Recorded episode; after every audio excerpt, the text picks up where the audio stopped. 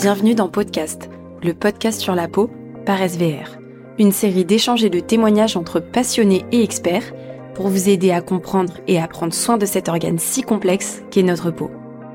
Aujourd'hui, on se retrouve pour un épisode un peu spécial avec non pas deux, mais trois intervenantes. Myriam, alias Missy Jim, Kim, du compte Kimji Lewin, et Delphine, psychologue du compte Instagram Psynergie. Un échange sur le stress et ses conséquences sur la peau avec un focus sur la dermatillomanie. Attention, cet épisode aborde des sujets parfois sensibles sur la santé mentale. Bonne écoute Hello à tous, j'espère que vous allez bien. Je suis Kim, alias Kim Gilewin sur les réseaux sociaux. Je parle beaucoup de santé mentale et de confiance en soi et je suis accompagnée de Delphine et Myriam pour parler du stress et de lien que ça peut avoir sur la peau. Hello tout le monde. Bonjour. Moi c'est Myriam. Euh, sur les réseaux sociaux, on m'appelle aussi Missy Jim et je parle beaucoup de skincare. Donc euh, c'est de la dermocosmétique pour être plus correct. Donc c'est tout ce qui touche à la peau, aux soins de la peau. Mais il m'arrive aussi de parler d'autres choses, toujours dans la sphère de la beauté, euh, à savoir le bien-être, le maquillage, les cheveux, mais en plus petite dose. Et je suis Delphine Pi, psychologue. Sur les réseaux, je fais de la prévention et de la sensibilisation sur tous les sujets de santé mentale. Étant donné que je parle de peau, euh, selon vous, quelle est votre définition de une peau stressée? Parce que d'un point de vue purement anatomique, il y a un lien entre les cellules nerveuses et les cellules cutanées. Elles ont la même origine, mais côté psychologique, côté personnel, qu'est-ce que vous pouvez dire là-dessus? Alors le stress, pour moi, c'est déjà une réponse physiologique à une contrainte. Et donc euh, le stress peut avoir des répercussions sur le corps et notamment sur la peau entraîner euh, par exemple euh, une diminution euh, bah, de l'élasticité, un côté terne à la peau et créer aussi certaines imperfections avec l'apparition de boutons. Mhm. Alors à titre personnel, je suis quelqu'un de très très anxieuse, de très stressé, et le premier effet de mon stress, c'est ma peau, parce que je vais avoir des apparitions de boutons et que je vais après triturer, donc des rougeurs, et finalement, on peut voir que je suis stressée rien qu'en voyant ma peau finalement. C'est exactement mon cas aussi. Et je pensais pas être une personne euh, anxieuse, stressée, parce que je suis de tempérament calme, mais pourtant ça se voit sur ma peau. Dès qu'il y a quelque chose qui me tracasse, je vais la toucher, je vais la triturer, pas que le visage, hein, le corps aussi. Et je me suis retrouvée à la fois dans ce que toi tu partageais sur les réseaux, mais aussi à la fois dans ce qu'on peut regarder d'un point de vue purement émotionnel, psychologique, en me disant ok, c'est pas que euh, un problème cutané, c'est moi aussi qui le provoque à cause d'une émotion et surtout qu'on comprend pas trop parce que euh, on n'en parle pas trop sur les réseaux en fait finalement. Et moi je pensais pas que c'était un trouble à proprement parler, la dermatillomanie parce que c'est le nom, c'est la dermatillomanie. C'est ça. Moi j'ai mis un nom dessus, je pense il y a trois ans. À titre personnel, j'ai eu pas mal de dépression, etc. Et c'est à peu près à partir du moment où j'ai été guérie de cette dépression, j'avais encore ce trouble qui était encore présent, qui est présent, je pense, depuis mes 11-12 euh, ans. Franchement, ça a toujours été assez présent. Et puis, euh, j'ai mis un nom dessus et je me suis dit, ah ouais, c'est ça, en fait. Et j'en ai parlé euh, sur les réseaux et je t'ai retrouvée sur les réseaux, t'en parlais aussi. Mhm. C'est ça qu'on a beaucoup échangé à ce sujet-là parce qu'on se sentait pas trop comprise au début. Et puis, quand on faisait des crises, on n'avait aucune honte d'en parler. Et puis c'est super aussi d'avoir deux, une professionnelle de la skincare, de la cosmétique. Moi, je ne le suis pas du tout. Hein. Moi, je suis vraiment une cliente. Hein purement, et puis une professionnelle euh, finalement de, de tout ce qui se passe dans la tête, parce que tout ça est lié, quoi. Ah oui. Quand on parle de dermatillomanie, il est question d'un triturage de la peau qui est incontrôlable et souvent répété, une tentative effrénée pour diminuer ou arrêter, mais qui est souvent infructueuse, et ça déclenche énormément de détresse dans la vie de la personne, et même des répercussions sur euh, sa vie, sa vie sociale, sa vie professionnelle, sa vie euh, familiale, intime, parce que ça peut créer des évitements. Une fois qu'on est euh, dans l'après-crise, on peut avoir peur et peur du regard de l'autre et avoir honte de sortir et de se montrer. C'est exactement ça. Oui, c'est complètement ça. Et en plus, c'est nous-mêmes qui, on se l'inflige à nous-mêmes. Donc finalement, après, il y a un sentiment de honte, de mmh. culpabilité. Surtout que on se contrôle pas forcément sur le moment quand on le fait et on se rend compte après, on se regarde, ah ouais, c'est moi qui me suis fait tout ça, quoi. Et euh, bon, moi, je suis un peu comme toi, Myriam. C'est pas que sur le visage, c'est aussi beaucoup les bras. J'ai vu que toi aussi. Oui. Et euh, en fait, c'est des, des, zones assez accessibles finalement, très facilement, parce que t'as un t-shirt, t'as accès à, à, tes bras. C'est exactement ça. T'as pas besoin d'enlever ton pantalon pour te le faire sur les jambes ou quoi. Et c'est vrai que euh, finalement, mettre un mot dessus, je pense que ça nous a quand même vachement apaisé, mais ça nous a aussi fait un petit choc parce qu'on se rendait pas compte que c'était un trouble à proprement parler. Ben moi, ça a commencé avant, enfin pendant la période collège. Du coup, j'étais assez jeune et ça, c'est venu de l'acné, mais pas que. Du coup, Maintenant, je le comprends un peu mieux. Et c'était ça. En été, je m'esquintais, c'est comme ça que je le dis, mes bras. Parce que t'as le t-shirt, parce que t'as le débardeur, parce que les bras sont dénudés, alors qu'en hiver c'est beaucoup moins et c'est mon visage qui prenait le plus. Et euh, c'était vraiment, euh, il y a un mot qui n'allait pas ou quelque chose qui me contrarie, la plus petite chose. Je me dis bon, c'est pas grave, mais finalement ça me travaille et je m'en rends compte en me triturant la peau. Et jusqu'à aujourd'hui, c'est resté. Mettre un nom dessus, me dire que je suis pas folle, se dire que les autres qui te tapaient sur la main pour euh, t'arrêter de le faire ou qui te disent mais arrête, tu te tu t'amochis, tu t'esquintes, ça c'est ce que j'entendais moi quand j'étais plus jeune. bah finalement, c'est pas juste une folie, c'est un trouble que beaucoup ont et effectivement, quand je l'ai mis un nom dessus, ça m'a permis de prendre du recul, me dire que, ok, j'étais pas seule, et de trouver des solutions par les autres. Par un livre sur la dermatillomanie, par des témoignages d'autres personnes qui souffrent tout autant, voire plus, et de me dire aussi qu'il y avait des spécialistes qui pouvaient aider là-dessus. Bon, là, j'ai un petit peu plus de mal euh, à trouver quelqu'un, mais ça fait du bien. Mmh. C'est rassurant. Ça me permet de se dire, ok, même si je l'ai fait, ça va, il y a de l'espoir. Et je suis pas seule surtout. C'est hyper, hyper important, quoi. Mm. Après, c'est vrai que à quel âge en général euh, on, peut être touché par la dermatillomanie Est-ce qu'il y a un âge? Est-ce qu'il y a une période où euh, ou alors ça peut toucher tout le monde, n'importe qui Alors ça peut arriver à n'importe quel âge, mais c'est vrai que l'adolescence est assez propice, notamment avec l'acné. Euh, c'est le moment où on peut avoir envie de se percer les boutons et de prendre ensuite cette habitude, parce que ça, ça devient vraiment ensuite euh, une habitude. On peut ensuite l'utiliser comme une façon de réguler ses émotions c'est-à-dire apaiser une tension. Et euh, c'est exactement ce que tu disais. Euh, dès que tu as une petite contrariété ou dès que tu es touché par le stress, hop, euh, on a envie de se gratter parce que ça soulage en fait. Bah justement, ce triturage, je me souviens qu'au début, j'étais perdue dedans. Hmm. Il m'arrive de triturer par et ça, je viens de mettre aussi un nom dessus, dysmorphophobie. Il est aussi, le mot est aussi compliqué que le comprendre. C'est vraiment ça. Donc, en gros, je vois un bouton, effectivement, ça me gêne, j'ai envie de le percer parce que, voilà, ça me gêne. Mais, euh, il y a des fois où je vais juste, en fait, même pas voir, mais je vais mettre la main sur mon bras, mettre la main sur mon visage, surtout pendant les périodes d'examen, je m'en souviens. Et je faisais ça.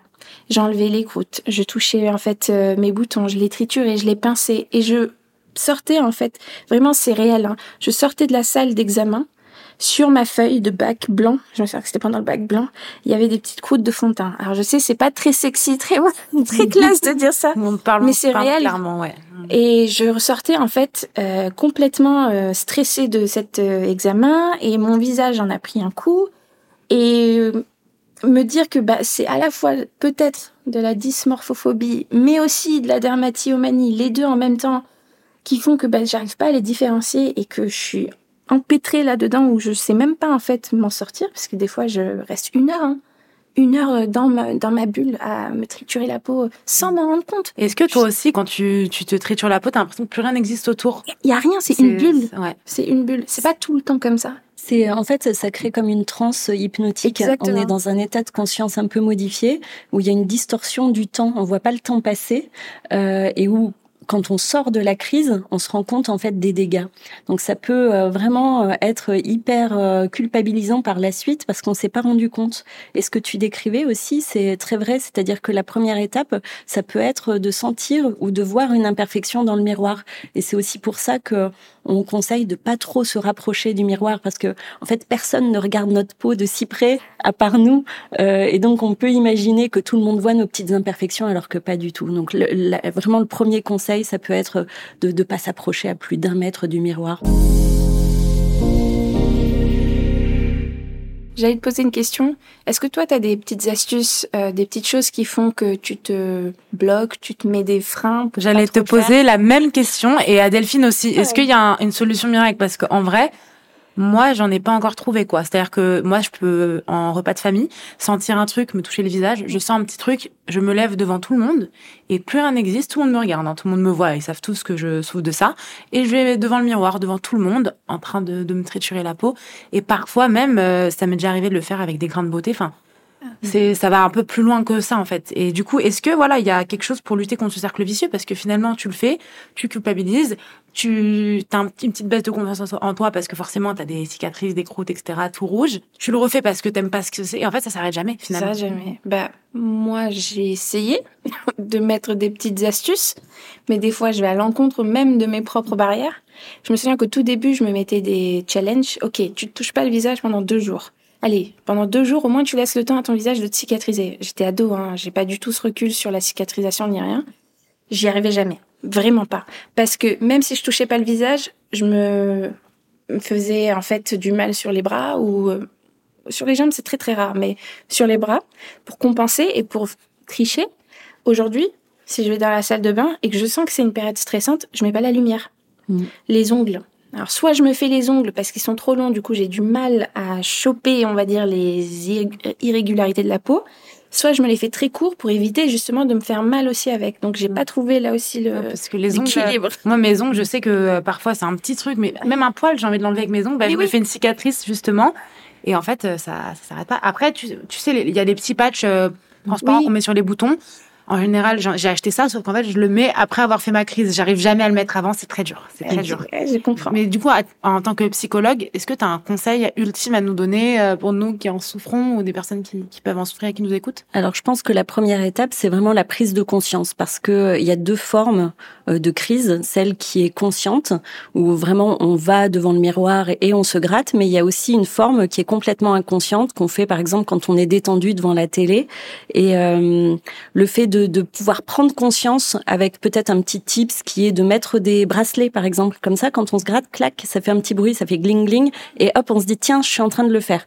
Donc le fait de prendre conscience qu'on est en train de se gratter, c'est vraiment une des premières étapes pour ensuite réussir à diminuer et à arrêter.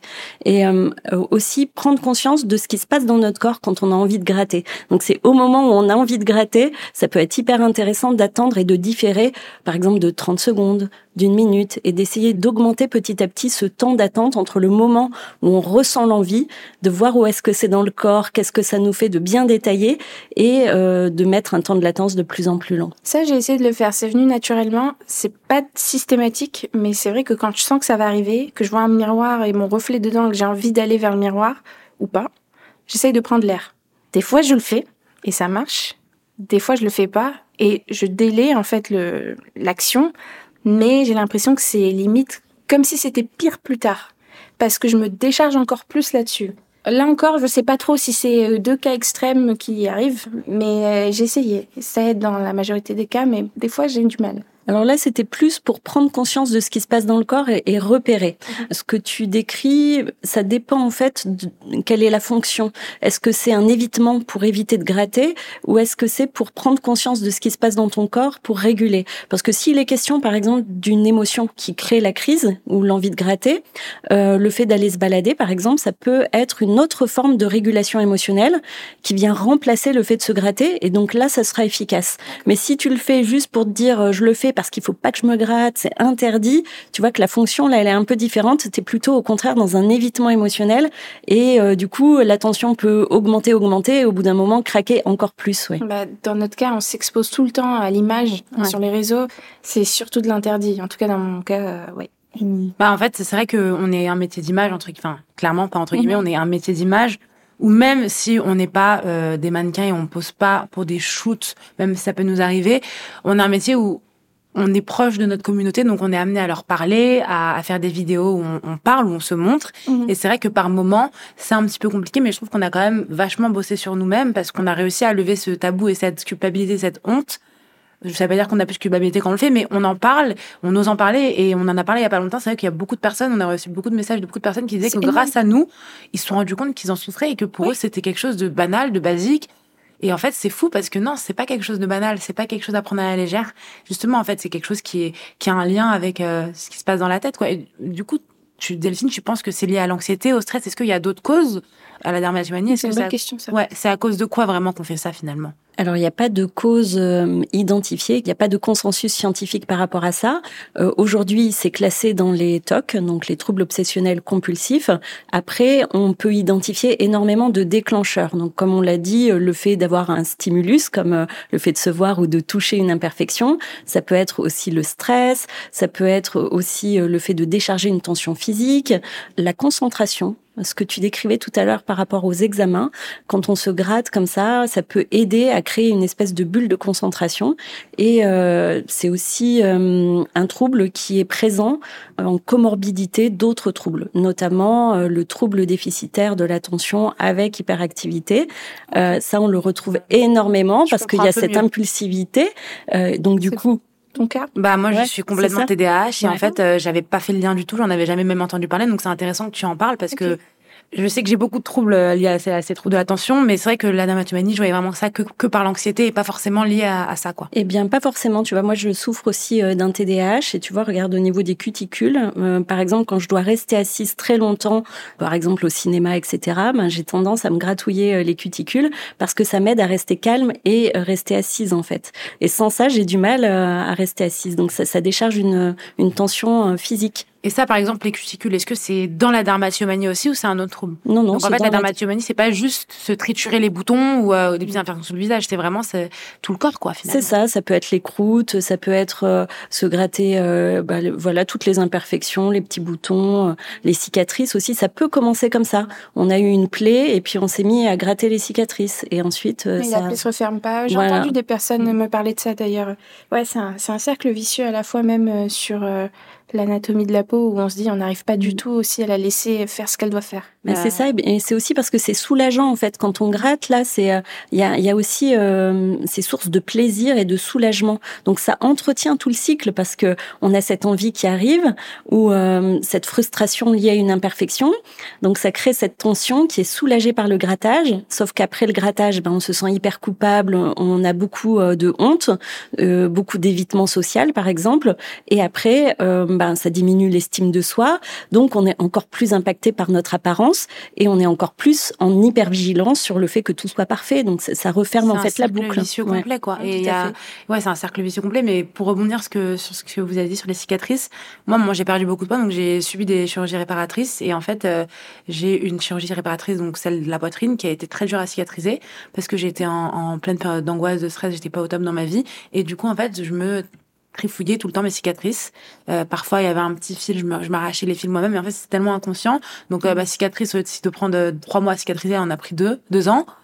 Ça n'a pas été simple. Et en fait, c'est vrai que finalement, on se rend compte que c'est euh, plus fort que nous, parce que moi, je me fais opérer, j'ai envie que les cicatrices soient jolies, j'ai envie que, que tout aille bien. Et en fait, c'est quelque chose, c'est un cercle vicieux, quoi. Et ça touche le quotidien sur plein d'aspects, parce que c'est pas que se dire bon, c'est parce qu'elle est sur les réseaux sociaux qu'elle va faire attention. Non, c'est même dans la vie de tous les jours euh, il y a vraiment une distanciation sociale qui se crée. Moi, je me souviens qu'au travail et à l'école, des fois, on me faisait la remarque, enfin surtout à l'école, euh, le, professeur qui dit mais Myriam, pourquoi tu touches ton visage? Lâche ton visage. Pourtant, j'étais pas proche de la prof. et ça, ça m'a mis un, un froid d'un coup. Je me souviens, ça m'avait surprise. Je me suis rendu compte que bah, les gens le remarquaient. Euh, avec la famille aussi, avec euh, les amours il y a aussi ce, cette chose où tu te dis, bah, la personne en face, en tout cas dans mon cas, c'était oui, mais tu peux arrêter, il suffit juste que tu arrêtes.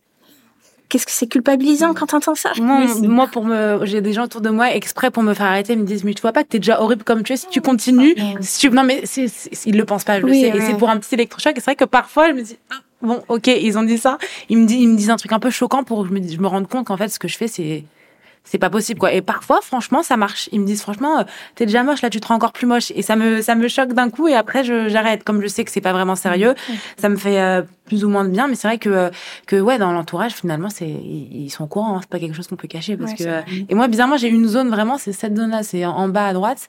En dessous de la lèvre, c'est tout le temps cette zone que je trifouille. Alors même s'il y a rien, quand il y a un poil ou quoi, je vais le pincer, je vais faire en sorte de pour qu'il soit lisse quoi. Moi sur le visage, ça va être sur la ligne capillaire là.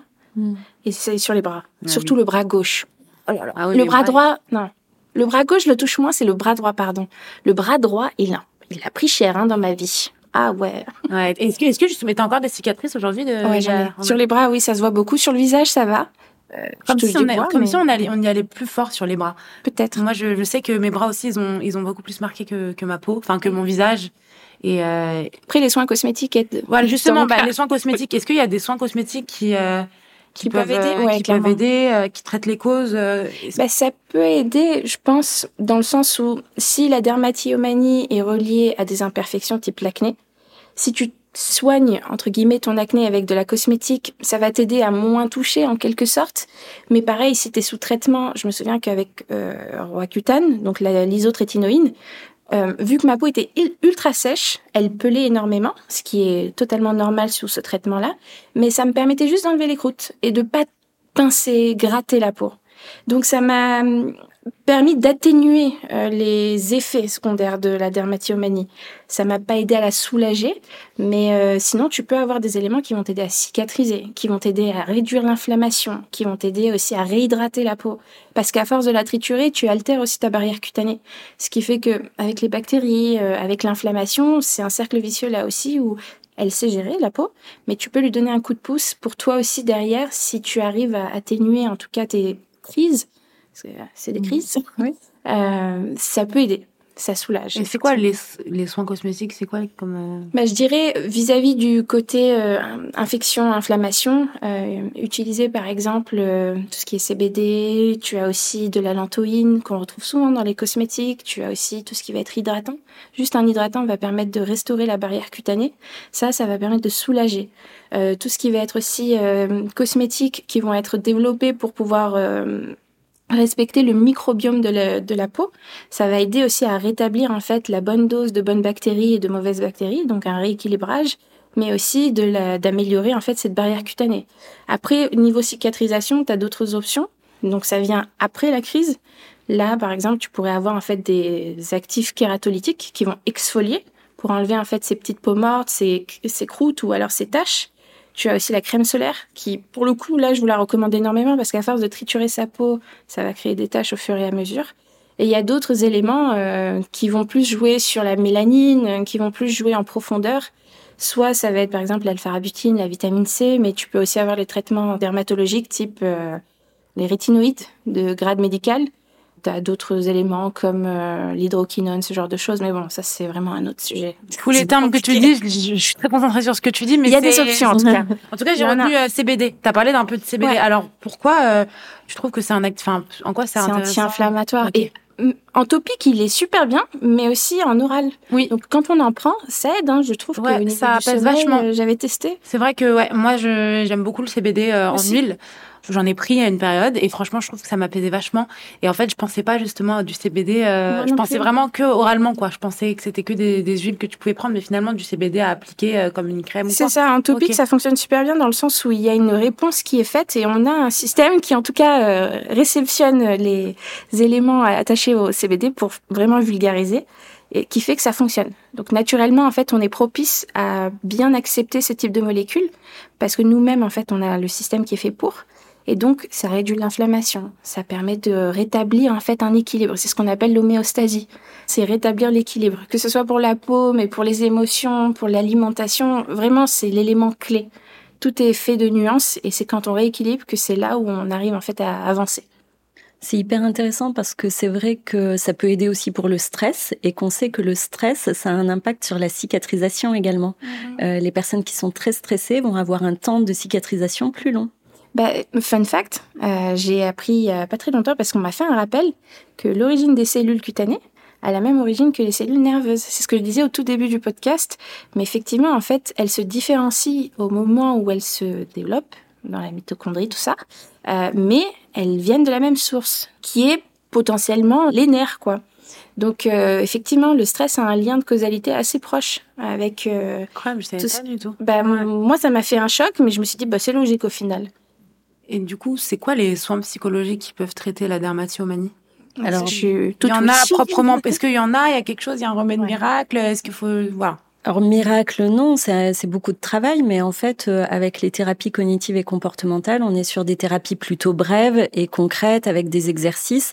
Et donc la première étape, c'est la prise de conscience avec l'auto-observation, le fait ensuite de repérer quelles sont les situations à risque, elles sont différentes chez chaque personne, et après de mettre en place des comportements alternatifs. Donc ça peut être aussi la régulation émotionnelle, euh, savoir euh, ben, comment on fonctionne au niveau des émotions, les comprendre, et ça passe passe déjà par le fait d'accepter de les ressentir, de réussir à poser un mot dessus, et après, ben, de les accueillir et de les réguler. Alors, il y a plein de façons de réguler ces émotions. Ça peut être avec euh, de la relaxation, ça peut être avec de la respiration, comme par exemple la cohérence cardiaque. Je ne sais pas si vous connaissez. Mm-hmm. C'est hyper intéressant. C'est une, une respiration, en fait, qui va être très euh, régulière on inspire sur 5 secondes, on expire sur 5 secondes et on fait ça pendant 5 minutes, eh bien ça va diminuer l'intensité émotionnelle ressentie, ça va vraiment soulager euh, émotionnellement pendant plusieurs heures, ça va avoir un impact aussi sur le sommeil et euh, également sur euh, bah, l'immunité, etc. Donc c'est des choses très faciles à mettre en place au quotidien.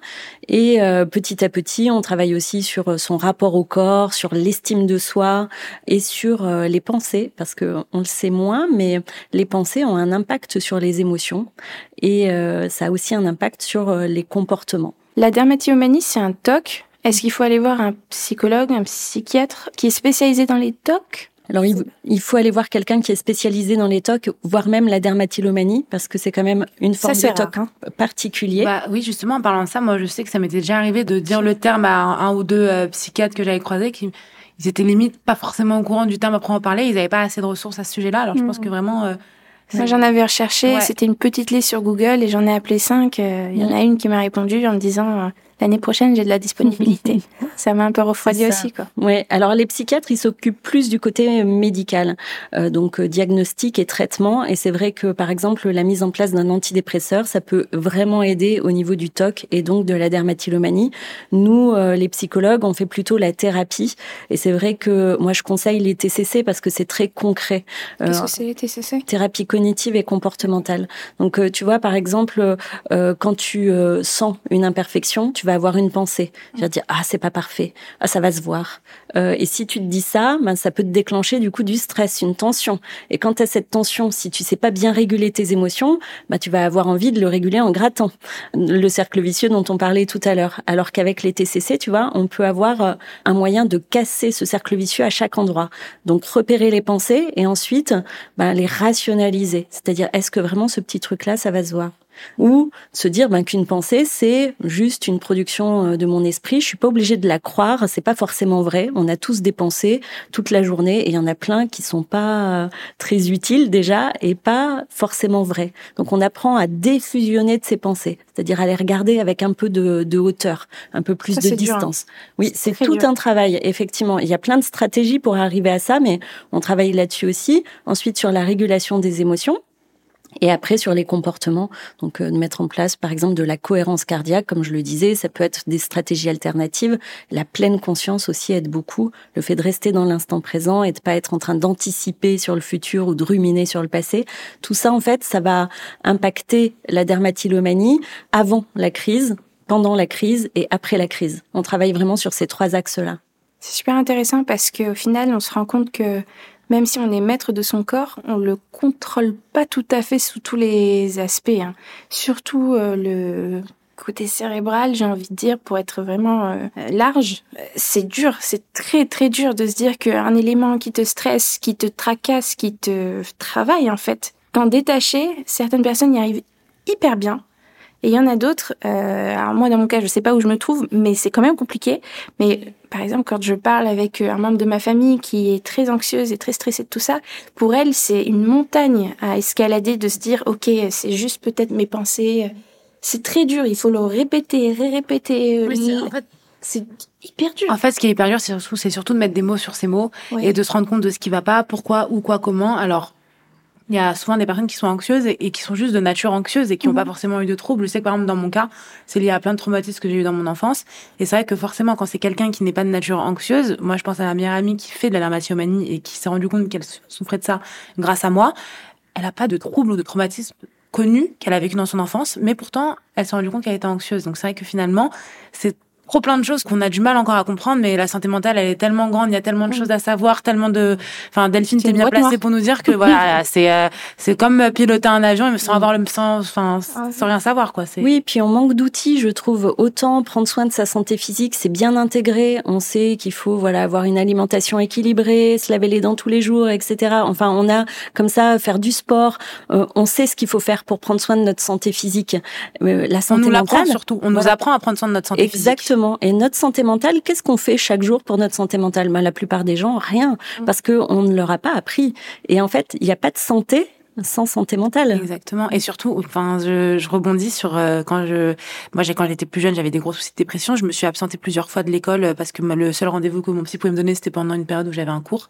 Et en fait, euh, bah, quand tu donnais l'excuse de j'ai été voir un psychologue ou un psychiatre à ton prof, c'était limite comme si bah t'avais vraiment séché les cours, quoi. Par contre, quand tu disais que tu avais un rendez-vous médical important parce que tu t'es cassé le pied, pas de souci, ça passe. Donc il te décrédibilise. Bah, ça bah, moi, je trouve que la santé mentale est de plus en plus crédibilisée, notamment grâce aux réseaux sociaux, grâce à des comptes comme le tien, parce que euh, bah, Delphine, parce que voilà, es, tu es psychologue et tu parles de la santé mentale grâce à des personnes qui prennent la parole. Mais c'est vrai que je pense qu'il y a 20 ans, ça devait être très compliqué pour les personnes de parler de santé mentale parce que c'était vraiment une honte. Et même voir un psy, enfin, moi, je l'ai caché jusqu'à mes 15-16 ans où j'ai pensé vraiment que c'était, euh, c'était être fou, C'est encore dans les mœurs de se dire, euh, bien sûr. Surtout les, les personnes encore plus âgées. Alors les jeunes encore un peu, mais je sais que les personnes plus âgées, ils ont un peu du mal à, à, comprendre l'époque de ma grand-mère, etc. Pour, mm. pour eux, c'est un peu compliqué.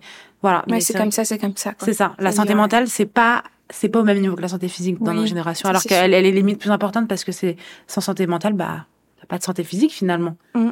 Mm. On a l'impression que c'est une faiblesse, que c'est quelque chose qu'on peut contrôler, mais euh, une maladie, euh, physique, on, on, se prend moins la tête, quoi. On se l'autorise. On a un cancer, bah oui, on prend des médicaments, on prend soin de soi. On a de la dermatillomanie ou une dépression, euh, non, faut qu'on prenne sur soi. Parce qu'on la voit pas. Ah oui, mais c'est invisible et tout ce qui se passe dans la tête, même si elle est reflétée nous sur euh, notre peau, euh, mm. c'est quelque chose qui est invisible et que les gens ne comprennent pas forcément. Et je trouve que effectivement, on manque, on manque d'informations. Il devrait y avoir des, des, choses mises en place dans les écoles, chez les plus jeunes, pour leur apprendre à prendre soin de leur santé mentale autant que, que leur santé physique finalement. Ça, je suis complètement d'accord ça permettrait de au moins euh, désamorcer une sorte de bombe qui pourrait retentir plus tard ou euh, se dire qu'on peut au final euh, un petit peu atténuer mm. le problème avec le temps parce qu'on a pris du recul et qu'on en a pris conscience. C'est ça. Et puis, il faut pas croire que entamer une psychothérapie, c'est quelque chose qui va durer des années. Au contraire, et des fois, prendre le problème vraiment quand il est tout petit, euh, bah, des fois, en cinq séances, on peut vraiment euh, désamorcer quelque chose qui, euh, si on avait attendu plusieurs années, aurait pris beaucoup plus de temps. Donc, toute souffrance est légitime. Et dès qu'on ressent un besoin, du stress, besoin d'être accompagné, d'avoir des outils pour réguler ses émotions, faut pas hésiter à aller consulter un psy. Autre chose d'importante pour conclure, c'est euh, comment gérer l'après-crise. Et euh, un petit tips que je trouve hyper intéressant, c'est d'activer son autocompassion. Et euh, pour cela, moi, je, je, propose à mes patients ou patientes de se poser cette question. Dans la même situation, qu'est-ce que je dirais à mon ou ma meilleure amie? C'est-à-dire, est-ce que je lui dirais ah non mais t'as vu ce que tu t'es fait, tu t'es défiguré, t'es nul, t'aurais pu t'empêcher. Est-ce que je lui dirais ça? Et Dans la plupart des cas, la réponse est bien sûr non. Avec mon meilleur ami, certainement, je lui dirais ben tu fais comme tu peux, tu essayes, tu mets en place plein de choses, tu vas y arriver. Et en disant ça à mon meilleur ami, ben je serais pas du tout focus, je le penserais de tout mon cœur. Donc j'aimerais vraiment que les gens comprennent que souvent on est notre pire ennemi et euh, que de se traiter avec euh, bienveillance et euh, avec autocompassion, c'est vraiment quelque chose d'important. Et pour juste répondre à ce que tu viens de dire, moi j'ai une phrase que je garde en tête et que je répète aussi très souvent quand il y a des personnes qui vont pas bien, qui me demandent traite-toi comme tu aurais aimé que les autres te traitent. Et ça, je pense que c'est vraiment quelque chose qui est essentiel. Quoi, faut vraiment se traiter de la manière dont la façon dont tu te traites toi, c'est un peu aussi le reflet. La compassion. Ouais, voilà, exactement. Devenir sa meilleure amie. Exactement. Parler à son soi. Mmh. c'est difficile. Hein. Ouais, en tout cas, on s'est dit plein de choses euh, hyper intéressantes. J'espère que ça aidera des personnes qui sont en souffrance ou qui savent pas trop où ils en sont. En tout cas, n'oubliez pas que si jamais vous n'êtes pas tout seul et que c'est important de consulter, c'est pas du tout une honte, bien au contraire. Il y a des solutions. Merci les filles. Merci à vous. Merci à toutes et à tous d'avoir écouté cet épisode de podcast. On espère que ça vous a plu et surtout que vous avez appris plein de choses. N'hésitez pas à vous abonner et retrouver nos conseils skincare et dermato sur nos comptes Instagram et TikTok, Laboratoire SVR. À très vite pour un nouvel épisode.